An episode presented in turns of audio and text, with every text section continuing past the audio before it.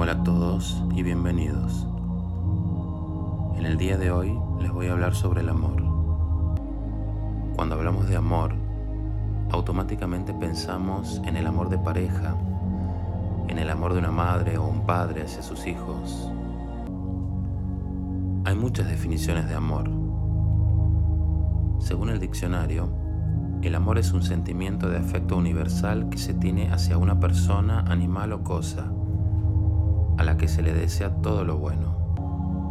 Otra definición dice, el amor es el fin último de nuestra existencia y es la fuerza que mueve al mundo y a la humanidad. El amor es la energía de más alta vibración. Por eso es importante vibrar desde el amor y de esta manera elevar nuestra vibración. ¿De qué manera puedes aprender a vibrar desde el amor? Tenés que prestar atención a tus pensamientos. La mente muchas veces se inclina hacia la negatividad, llevándote a escenarios difíciles, al miedo, las preocupaciones, las enfermedades y la escasez.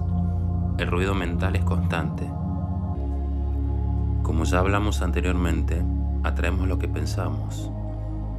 Por eso es importante observar y ser más consciente de nuestros pensamientos, siempre sin juzgar, pero aprendiendo a no engancharnos, simplemente aceptar y dejarlos ir.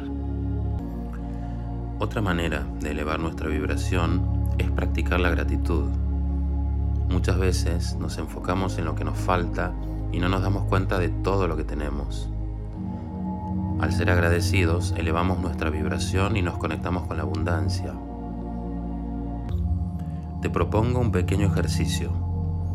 Cada mañana agradece por tres cosas que disfrutas de tu vida. Es una muy buena manera de comenzar el día.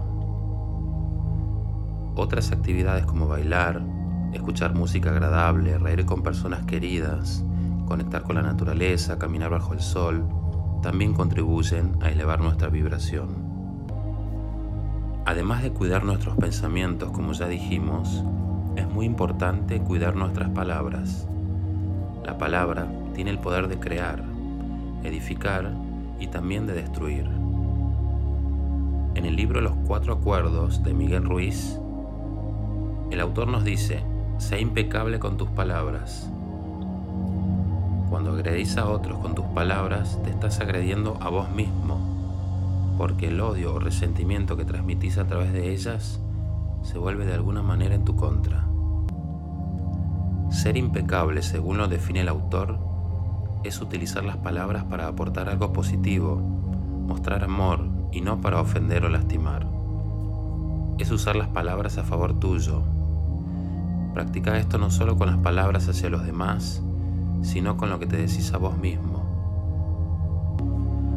Todo esto nos muestra la importancia del amor propio, el cual no solamente implica sentirte bien, sino que define sobre todo nuestra capacidad para apreciar lo que hacemos y valorar lo que somos. ¿Qué se puede hacer para cultivar el amor propio? Es muy importante que permanezcas atento y consciente de lo que sentís, pensás y deseas y no actúes en función de lo que otros quieren para vos. Muchas veces nos descuidamos, dejamos pasar algo que nos molesta para priorizar a otros y esto nos lleva a disminuir nuestro amor propio. Trata de apreciar lo que sos y lo que valés y actuar en función de tus necesidades.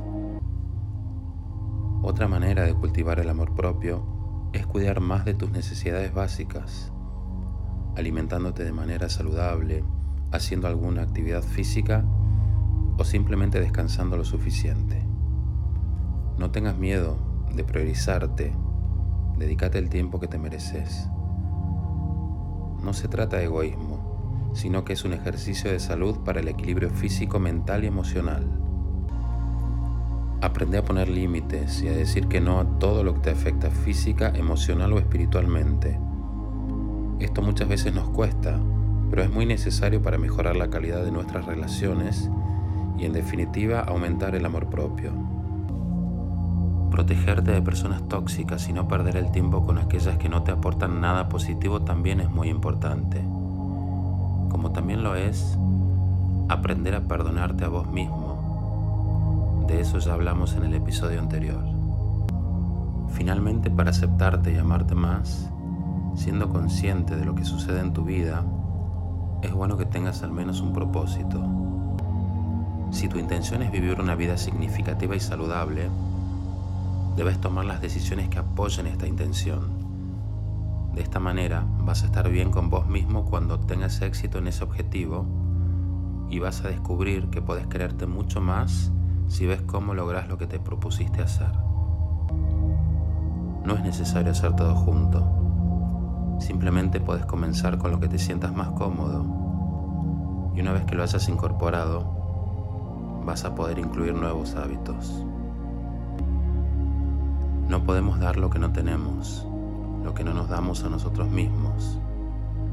El amor comienza en uno. Mi nombre es Esteban Gutiérrez. Gracias por acompañarme en este viaje y te espero en el próximo episodio.